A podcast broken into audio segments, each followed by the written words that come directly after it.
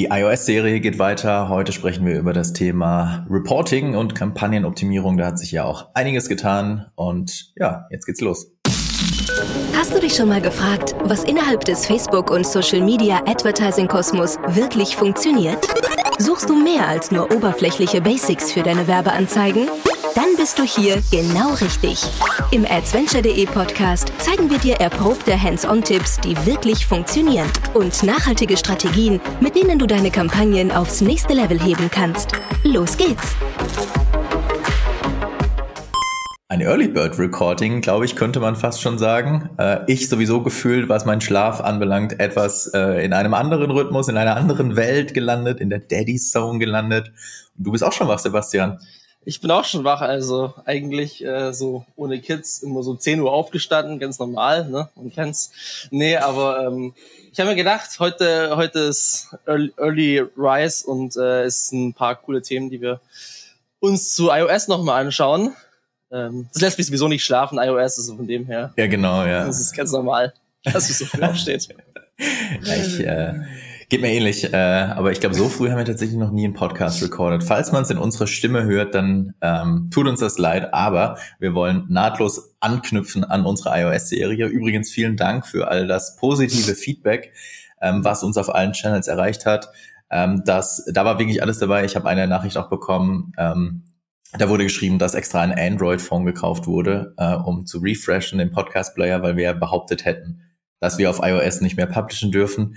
Das hat mich, das hat mich sehr gefreut. Äh, deswegen wollen wir hier nahtlos weitermachen und äh, über das Thema sprechen, was uns alle beschäftigt. Und wir werden da auch noch ganz viel dazu machen, nämlich iOS. Und was sich halt so tut im Paid Social Bereich bei Facebook insbesondere und jetzt eben besonders über das Thema Reporting sprechen und damit ein bisschen auch über das Thema Optimierung, weil ähm, am Ende optimiere ich ja auf Basis eines Reportings. Aber da hat sich einiges getan und ähm, ich würde noch mal bei einer Stelle anfangen. Ähm, das ist jetzt auch nichts Neues. Das ist schon seit äh, Januar bekannt und auch in unserem großen Blogartikel dazu gecovert worden. Aber trotzdem noch mal erwähnenswert, wie sich ähm, das Thema Attributionsfenster verändert hat oder vielmehr verkürzt hat. Hat es ja. Richtig, Sebastian? Yes, yes, yes. Hat sich verkürzt. Die Anmoderation ist echt noch, weil, weil wir so früh morgens sind wie in so einer Morning Show. Aber naja, ja, genau. okay, wir arbeiten dran. Es wird besser im Laufe ja. der Zeit, ich verspreche es. Ja, also das war ja eine der Veränderungen, die schon vor allem passiert ist, wo man sich schon so ein bisschen dran gewöhnen konnte, an, sag ich mal, dass Facebook eben nicht mehr alles an Daten bekommt, wie es, wie es davor war mit 28-Day-Click, was halt so unser Default Attribution Window war, 28-Day-Click, One-Day-View und jetzt fliegt der View ganz raus und wir haben nur noch Click Attribution. Ähm, dementsprechend, also das Standard-Attributionsfenster ist mittlerweile eben Seven-Day-Click für neue Kampagnen. Ähm, wie sieht wie hat sich das so, sag ich mal, in den Kampagnen jetzt bei, bei dir verändert, auch allgemein seit, seit wir das, seit es quasi umgestellt wurde, Flo? Was ja, würdest du sagen, was deine Erfahrung? Wir haben da tatsächlich ganz, ganz, ganz früh, ähm, wo es noch nicht umgestellt war, auf Seven-Day-Click, auf Seven-Day-Click umgestellt. Das war schon im Januar, glaube ich. War eine unserer ersten Dinge, die wir direkt angepasst haben, um uns an diese in Anführungszeichen neue Welt zu gewöhnen. Ähm, und ja, der Impact war, ich sag mal so, erstmal ja auch in vielen Stellen einfach nur optisch oder visuell im Reporting, weil du ja einfach nur eine andere äh, Brille mehr oder weniger aufsetzt, um auf die Daten zu schauen die natürlich verglichen zu einem äh, Attributionsfenster mit 28 Tage Klick und insbesondere One-Day-View natürlich restriktiver ist, ähm, aber in äh, vielen Fällen jetzt keinen so ganz großen Unterschied bei uns jetzt gemacht hat. Aber das hängt extrem stark vom Einzelfall ab und insbesondere das Thema View-Through-Tracking wird wahrscheinlich bei den allermeisten den größten Unterschied in den Daten gemacht haben oder in der Art und Weise, wie man sich die Daten irgendwie ähm, anschaut, äh, abhängig davon beispielsweise, ob der Remarketing-Anteil sehr groß ist oder war und auch abhängig davon zum Beispiel, ob der Influencer-Marketing-Anteil groß war oder ist, ähm, weil beides in der Regel in der Vergangenheit und ähm, nach wie vor immer noch ein bisschen zumindest, aber in der Vergangenheit insbesondere stark dazu geführt hat, dass der View-Through-Conversion-Anteil recht hoch ist. Bei Influencer-Maßnahmen dann eben aufgrund einer höheren Delivery in Stories beispielsweise. Ähm, ja, und äh, abhängig davon war der Impact mal größer, mal nicht so groß. In den meisten Fällen haben wir schon mit dem 7-Day-Click-Fenster gearbeitet, aber ja, man hat schon so ein paar Daten, sage ich jetzt mal in Anführungszeichen, verloren. Verloren gegangen sind sie ja erstmal noch nicht, weil es ist ja nur eine Sichtbarkeit, die du veränderst, primär. Ähm, musste aber halt schon hier oder da die Zielwerte nachkalkulieren oder anpassen und dann entsprechend auf niedrigere Return on Ad Spends oder höhere Cost per Order dann entsprechend optimieren. Aber das war jetzt per se erstmal kein so riesengroßer Cut. Aber wichtig, ich glaube, es hängt halt extremst stark von dem Einzelfall ab, von dem, von der Customer Journey schlussendlich ab. Hochpreisigere Produkte und oder Produkte, die beispielsweise eine Art Konfiguration benötigen. Ähm, in den Fällen sind Seven-Day-Click-Daten, also das Sieben-Tage-Fenster, kann schon sehr, sehr, sehr kurz sein. Und gerade wenn man im höherpreisigen Segment unterwegs ist, ähm, Beispiel Möbel oder so, hochpreisigere Möbel als, als ein Beispiel mal, äh, ja, da ist es dann natürlich schon irgendwie ein bisschen schwieriger, weil die Kaufentscheidung jetzt für, keine Ahnung, neues Sofa, ähm, was halt ein paar tausend Euro kostet, doch meist nicht unbedingt in sieben Tagen Fenstern fällt. Da sind die äh, Auswirkungen natürlich entsprechend größer. Und da ist es natürlich schon auch ein Nachteil, dass man nur noch Seven-Day-Click irgendwie messen kann. Ja, das mal so ja. mein Fazit. Same, also ist bei uns eigentlich genauso, genauso gewesen. Ähm, also alles, was du gesagt hast, kann ich echt so unterschreiben vielleicht auch noch so ein paar Gedanken zum Thema, wenn man Lead-Gen macht und man irgendwie Events hat, die später über die Conversion API geschickt werden. Also angenommen, man hat ein Lead-Event und der Kauf findet offline dann statt oder findet quasi außerhalb von einem Browser statt. Äh, man schickt das über die Conversion API. Das passiert dann später als sieben Tage. Ja, da wird es natürlich auch wiederum äh, schwierig mit der Attribution und auch mit ein bisschen mit der wie viel sind die Leads wert, ne? ein bisschen nachzuverfolgen, was es quasi am Schluss äh, an Qualität auch gebracht hat, was ich im Lead-Gen gemacht habe. Oder einfach, wenn ich einen längeren Prozess habe. Ne? Also es muss ja, kann ja alles Mögliche sein, ne? dass ich im Top von Lead-Gen mache und dann halt alles im Retargeting attribuiert wird. Whatever. Also das ist, sage ich mal so, noch ein bisschen halt die, ja, diese Blackbox ist ein bisschen größer geworden und die Auswertbarkeit und das Reporting in dem Zuge natürlich auch. Und ähm, ja, in, de in dem Zuge geht's ja auch um das äh, Datum der Conversion oder das äh, quasi wann attribuiert wird, nicht nur eben. Vielleicht noch eine Sache zum Thema ja. Attributionsfenster, was ich kurz gerne diskutieren würde ja. oder einmal anreißen würde nochmal. Du hattest ja auch schon gesagt, Standard-Attributionsfenster jetzt Seven-Day-Click. Aber ist ja nach wie vor noch möglich, auch auf 7.1 ja. zu attribuieren, also mit Views zu attribuieren. Allerdings, und das ist, glaube ich, wichtig, das muss man wissen, ähm, der Anteil der View-Through-Conversions wird jetzt perspektivisch nicht unbedingt ansteigen, ähm, weil eben auf einem Opt-out-Device ähm, keine Views getrackt werden können und auch nicht modelliert werden können. Heißt also, ja, es wird auch jetzt, es ist jetzt und auch in Zukunft möglich, Views zu tracken, aber halt nur noch ein Bruchteil von dem, was in der Vergangenheit möglich war, weil auf Opt-out Devices, äh, iOS Opt-out Devices halt keine Views mehr gesendet werden. Das ist, glaube ich, ganz wichtig. Und ansonsten gäbe es theoretisch auch noch die Möglichkeit, irgendwie auf One-Day-Click oder One-Day-Click, One-Day-View zu optimieren. Ähm, und eine beliebte Frage, die mich da ganz oft erreicht hat, ist auch, was ist jetzt so das beste Attributionsfenster? Ich glaube, es ist super schwer zu sagen und es hat alles Vor- und Nachteile. Ähm, bei One-Day-Click bist du natürlich super restriktiv unterwegs und kannst die, äh, bist am härtesten dann, sagen wir es mal so, im Performance-Bereich unterwegs äh, und kannst wahrscheinlich am, am stärksten dein äh, Spend und dein Revenue äh, verknüpfen. Das ist ähm, auf jeden Fall wahr und äh, das kann auf jeden Fall in einigen Fällen eine gute Lösung sein. Aber ähm, was man da im Blick haben sollte, besonders jetzt eben in den letzten Wochen und Monaten im Blick haben sollte, ist, wenn du auf One-Day-Click optimierst, dann steigt in der Regel nochmal dein CPM, weil die Anteil oder der Anteil von Konvertern, die innerhalb von eines Tages konvertieren, in der Regel halt noch viel, viel kleiner ist, als die, die halt in einem Pool von sieben oder einem Zeitfenster von sieben Tagen konvertieren, führt dann im Umkehrschluss dazu, dass der Preis halt noch weiter ansteigt. Also ich glaube, das ist eine Sache, die man bei der Entscheidung des Attributionsfensters dann so ein bisschen ja, berücksichtigen sollte, sagen wir es mal so, und äh, dann da auch den CPM im Blick haben sollte. Auf der anderen Seite kann es durchaus sein, dass bei One-Day-Click dann die Klickrate hochgeht. Kann sein, hm, kann dann den CPM ausgleichen, aber trotzdem, glaube ich, eine Sache, die man im Blick haben sollte. Deswegen, ja, gibt's das perfekte Attributionsfenster? Ich glaube nicht. Ich wollte gerade fragen, ich wollte gerade fragen, Flo, gibt es das perfekte Attributionsfenster? Ich Was glaube nicht, jetzt? nein. Ja, das äh, verraten wir in äh, dem letzten Teil unserer iOS-Serie. genau. Nein, ich glaube, ich glaube, das gibt's nicht. Ähm, da gibt's kein perfektes, äh, kein perfektes Attributionsfenster. Ich glaube aber, dass bei ähm, Customer Journeys, die halt äh, früher äh, abgebildet werden konnten aufgrund von 28 Tage Klick. Fenstern. Ich glaube, in den Fällen sollte man sich durchaus Gedanken machen, wie kann ich das vielleicht eher in eine CRM-Strategie umbauen und äh, tatsächlich Facebook eher zur Lead-Generierung nutzen und dann die Nachqualifizierung der Leads primär in meinem eigenen System vornehmen und gar nicht mehr versuchen, über den Ads Manager abzubilden. Ähm, ich glaube, das ist auf jeden Fall so ein Shift, den man da irgendwie gehen sollte. Genau, so das mal zum Thema Attributionsfenster.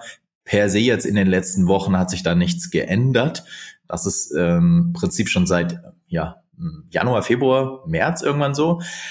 Aber ja, was sich geändert hat, und zwar, das hattest du auch schon vorhin kurz angeschnitten, und zwar geändert mit dem Rollout von iOS Ende April äh, und auch, und das ist interessant, historisch in den Daten geändert hat, ist die, äh, der Fakt, wann eine Conversion im Ads Manager einer Kampagne beziehungsweise einer Anzeigengruppe oder einer Werbeanzeige äh, zugewiesen wird. Ähm, das war ja, ich erzähle mal die Welt von früher und du darfst gerne dann die Welt von heute erzählen.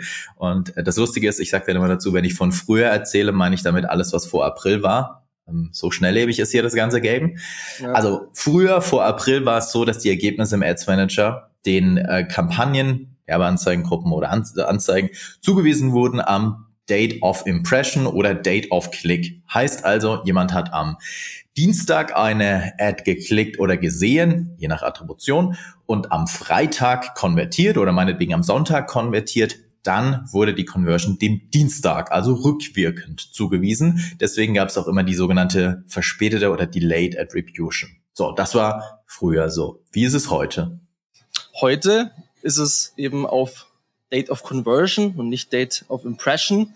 Heißt, äh, Dienstag wird geklickt und Freitag wird gekauft. Conversion wird Freitag reported. Bei Opt-out-Usern. Stand nicht. Genau. Ja, ne, ja, ihn. Außer bei Opt-out-Usern. Außer, Außer, bei Opt-out-Usern. Außer bei Opt-out-Usern, ja.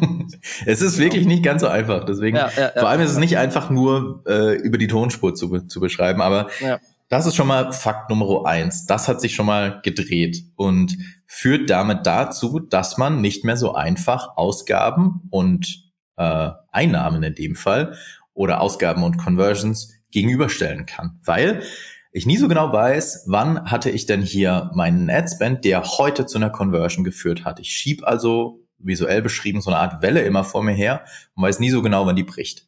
Weil, wie gesagt, hat jemand am Mittwoch geklickt, hat jemand am Donnerstag geklickt und kauft am Sonntag. Man weiß es nicht so genau. Das ist auf jeden Fall schon mal ganz, ganz wichtig. Äh, und das hat sich auch historisch in den Daten witzigerweise geändert. Ähm, also alle historischen Daten im Ads Manager sind jetzt umgedreht worden auf Date of Conversion. Ähm, die Daten konnte man übrigens auch früher schon über die API rausziehen. Äh, da muss man jetzt auch sagen, da glücklicherweise ist jetzt hier eine Diskussion auch wieder ein bisschen geringer geworden. Da kommen die Daten jetzt von Facebook und, und einem Web Analytics, also einem Google Analytics, näher zusammen, weil Google Analytics ja auch schon immer ähm, auf Date of Conversion sozusagen reported hat. Das ist die gute Nachricht so. Die schwierige Nachricht ist, wie gesagt, die Verknüpfung aus äh, Spend und äh, Revenue ist nicht mehr so einfach. Das ist das eine. Und äh, das kann dann beispielsweise auch dazu führen, dass ich, äh, keine Ahnung, früh morgens in meinen Ads Manager reinschaue und unfassbar gute Performance-Werte sehe und dann vielleicht auf die Idee kommen könnte, das Budget zu erhöhen. Aber die Ergebnisse kommen ja gar nicht von heute, von dem Spend heute. Und das ist so echt gefährlich. Da muss man echt bisschen aufpassen und ein Gefühl dafür entwickeln. Plus, es kann dazu führen, dass ähm, wenn ich ähm, irgendwas pausiere, Kampagne, Anzeigengruppe oder Werbeanzeige, völlig egal, dass dann bis zu sieben Tage, auch nachdem etwas pausiert ja. wurde, noch Ergebnisse nachlaufen, weil die ja theoretisch dann nach dem Stopp der Kampagne passieren können, die Conversions. Äh, und das kann auch irgendwie sehr, sehr ähm, ja, verwirrend sein, sagen wir es mal so. Da muss man auf jeden Fall einen Blick drauf haben und ja, halt ein Gefühl am Ende dann dafür entwickeln. Und jetzt kommt's, jetzt wird's noch ein bisschen komplexer, denn ähm, dieses Reporting am Zeitpunkt der Conversion findet statt für Android, Desktop, sämtliche anderen Devices und iOS Opt-in-Devices. So, also sozusagen für den ganzen Block.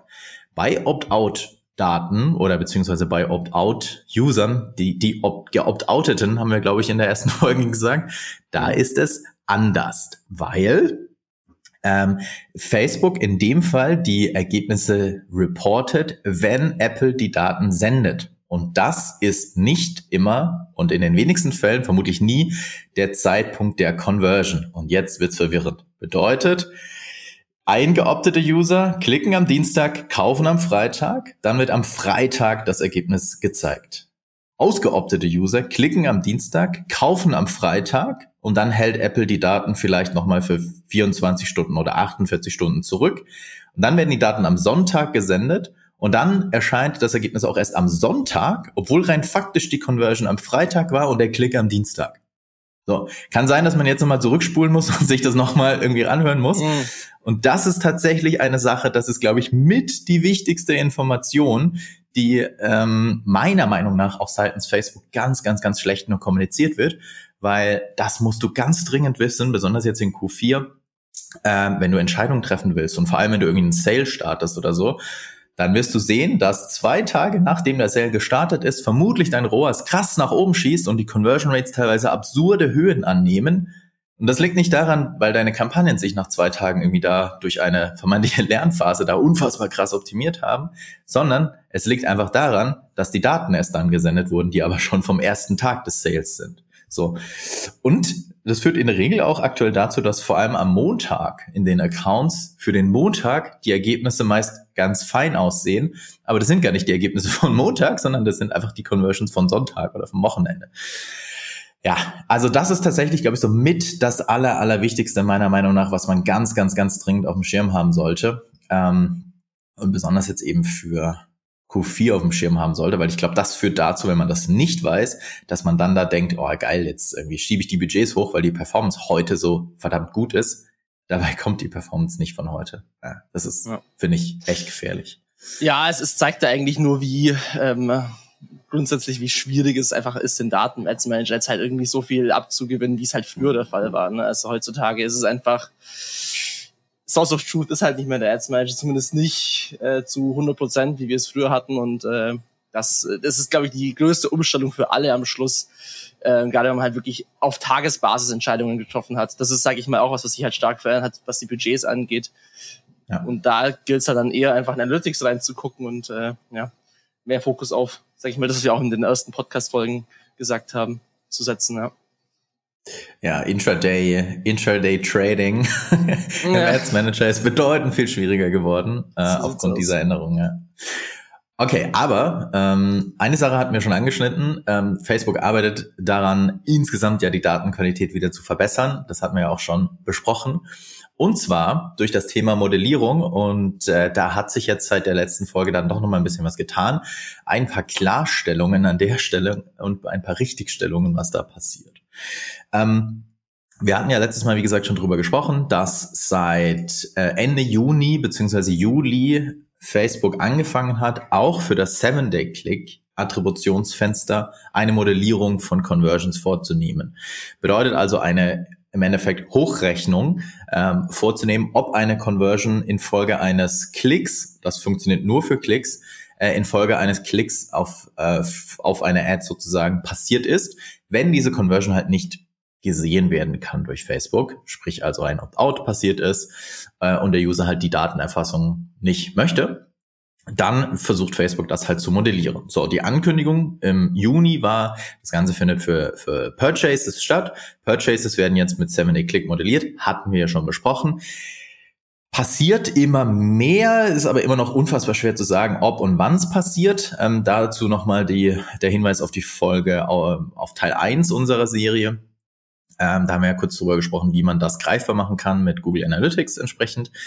Sollte man auf jeden Fall tun, um zu verstehen, ob in deinem Ad-Account halt schon modelliert wird. So, jetzt die Klarstellung. Ende August äh, kam noch mal ein Update von Facebook und äh, das wieder mal mh, hm, nicht ganz so hm, öffentlich kommuniziert, sagen wir es mal so.